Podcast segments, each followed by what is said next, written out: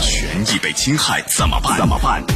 维权法宝，将赢变被动为主动，赢得权益的最大化。最大化。好，接下来我们进入到高爽说法的维权法宝，我是主持人高爽，继续在直播室问候您。那今天的维权法宝，咱说两个事儿。首先来关注第一个啊，这大年三十呢，本来是团团圆圆一大家子人围在一起吃年夜饭的日子，哎，但是有一家房企的几名员工啊，因为一个红包，差一点就丢了工作，怎么一回事呢？这副总裁大年三十发红包啊，结果有四个员工呢没有抢，差一点被辞退，这家公司就被骂上热搜。来，今天我们首先来聚焦，邀请到的嘉宾是左迎春律师，左律师您好，主持人好，听众朋友们大家好，欢迎您做客节目。好，我们首先一起来听一听事情到底是怎么一回事儿。大年三十本是团圆的大日子，但有家房企的几名员工却因为一个红包差点丢了工作。起因是一家北京房企的分管营销的集团副总裁年三十在群里根据人数发了四十五个红包。但第二天发现红包竟然有五个人没领，该副总裁认为过年不是放羊，身为营销人员缺乏责任心和基本的职业素养。最后，该名副总裁也给出了处理意见，要求总部负责行政的人员挨个通知到位，并让这些员工当日下午四点前道歉并检讨，还要主动发两百元红包。如果执行不到位，下午四点后移出群，年后处理。好，来，左律师啊，大过年的，领导在群里发红包，向大家其实是表达的一种过年的问候。呃，因为有个别员工四个没有及时抢到，所以呢，就领导就以此为由要处罚。您觉得这个合法吗？应该是一个很明显的违法行为吧？对，这个显然不合法。那么，这个这位领导把抢红包，呃，和员工的基本的职业素养关联，又说什么不抢红包就不能胜任目前的工作，啊，甚至可能是认为是违反单位的劳动纪律，这些东西都是没有啊法律上的依据的。啊，处罚是没有任何依据。但是你看，这个领导提出来，这几个员工啊，首先要道歉，而且要检讨，还要再主动发两百块的红包。如果执行不到位，下午四点以后移出群。您对他这样的一个处理如何来评价？这每一条，啊，如何来评价？我觉得可能反过来了，有可能他要道歉，要发红包了。啊，当然这是另外一个问问题啊，就是说这个首先他的前提就不能成立，他既然不能成立，那么别人就不存在所谓的道歉，也更不可能所谓的再发红包作为对自己的一种惩罚。所以说，他这位领导他的无论是事实、法律上的依据，还是公司规章制度的都没有依据，所以他对员工的这种要求也是一种非法的要求。而且还有一点，就这个放假的时候提出工作要求，等于是工作要求嘛，显然也不合情理、不合法理，不是吗？呃，你如果说要有急事要处理，那也是占用员工的私人时间，哎，也是要给予一定的，比如说加班的一些补偿等等，加班费的，显然都没有。而且移出群，移出群其实也没有一个法律效力吧，没有法律强制力吧，是不是这意思？对。如果说这四个员工啊受到这个单位实质性的一个处罚，那么可以怎么样维权？对，如果真的是对他们实质上的工作，包括工资待遇、工作岗位，甚至是解除劳动关系等等受到这种严重的伤害，他们就可以去啊劳动仲裁啊。当然，首先内部向集团的总部去反映啊，如果内部处理不了，可能去提取劳动仲裁等方式去维权也是可以的。向劳动监察大队举报投诉，也可以在一年以内申请劳动仲裁，是吧？都是可以的啊。而且如果说单位以这个方式把员工就解雇，那显然是一个违法解雇吧？是不是违法解雇？对，那如果是这种方式违法解雇的话，那么就要付给员工的双倍的赔偿了，那么这个单位付出的代价可能就更多了。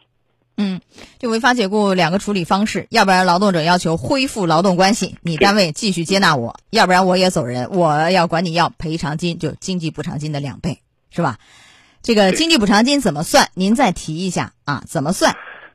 对，这个一般按照他这个前十二个月的平均工资。啊，作为一个计算基数啊，每个月，然后如果说是单倍的话，那么就是月平均工资，那么这个违法解除是双倍的赔偿，就是两个月的工资。嗯，所以这个案例其实也提醒我们的一些企业领导啊，不能太任性、为所欲为，就是无视员工的合法权益。这个您讲讲这个案件的一些提示。对这个领导，我觉得他的主要问题在于，一个是工作时间和休假时间分不清啊，工作职责和员工的这种具体的生活方式分不清啊，当然更不能把所谓的这种个人的娱乐。呃，和员工的基本的职业素养和员工的胜任工作相关联，这些东西都是没有法律素养，也是没有这种事实和法律依据的。要守法，要尊重员工的合法权益，这是起码的啊，不能为所欲为啊！我想怎样就怎样，不可以。好，来说到这儿，我们稍事休息一下，马上就回来。高爽说法正在直播，高爽制作主持。好，我们继续今天的维权法宝的第二项内容。我是主持人高爽啊，继续问候您。这个租客呢，过年回老家，房间被房东啊摆了灵堂，哎，这事儿今天我们来聚焦一下。邀请到的嘉宾是左迎春律师，左律师您好。主持人好，听众朋友们大家好，欢迎您做客节目。我们还是首先来听一下事情的经过。张女士人在衢州老家过年，通过视频向我们讲述了事情经过。去年十月份，张女士在杭州西溪花园租了一间房，月租金一千五。春节期间，她回了衢州。大年初一晚上，房东的一个电话让她觉得不可思议。房东说他们家有人过世了，然后说要征用我那间屋子。这不就是拿自己的房间做灵堂？张女士说她无法接受，明确拒绝。然后跟他说了不可以之后，他说他给我拍了张照片，就已经在我的房间里收拾了我的东西。就我不知道他手里会有房间的钥匙，然后我说，嗯，你说，就你们这样子，我说我要报警了，然后房东说你马上报警吧。张女士当即报警，辖区民警很快赶到了她的出租房，但因为这件事属于民事纠纷，民警不予立案。同时，房东表示他们家里的确有人过世，但是打开租客的房间却并非摆灵堂，而是招待亲戚朋友。好，左律师。这个房东的行为是侵权吧？侵的是什么权？房子是他是房东啊，有租客租了他的这个房子，不意味着他随时随地可以进入人家房间去拿人家东西，然后把这个房子腾出来做这个所谓的招待客人用，没有权利吧？对啊，他这个可以说他房东侵犯了租客的对这个房屋的使用权。那么租赁合同最典型的特征就是房东你收房租，你的权利是收房租，你的义务就是要把房屋交给租客使用，而租客的义务就是。啊，支付房租，那么他的最大的权利就是，啊，在这个房屋租赁期间，他要合法合理的使用这个房屋。那是否意味着，呃，合法合理使用，房东不可以随意的进出，没有征得人同意去动人东西，绝对是不可以，嗯，对不对？是的。那么张女士可以怎么样主张维权呢？这事儿？对他可以去，当然首先是可以协调，那么也可以去啊，通过一些媒体或者是通过派出所来进行协调。如果协调不了，那么你就可以通过法院去诉讼来维护自己的权利，都是可以的。这个事儿他也报了案，警方说属于民事纠纷，不予立案，这个说法是对的，是吧？对啊，对吗？这个说确实属于这个老百姓之间的房东和房客之间的一种民事纠纷。那么派出所一般是不介不介入民事纠纷，当然也可以居中做调解。这个不属于叫非法入侵住宅罪是吧？房子虽然是房东的，但是呢，他租给人租客了。按理说，租客在使用期间，你房东不可以未经允许就擅自就去进入和动用，这个也不涉及到什么非法入侵住宅的问题是吧？对对对，这个这个应该说是双方对这一块的理解的问题，属于一种民事上的纠纷，应该还没有上升到刑事的高度。那也就是说，起诉起诉的话，这个损失是怎么来量化呢？张女士，精神损害抚慰金。行不行？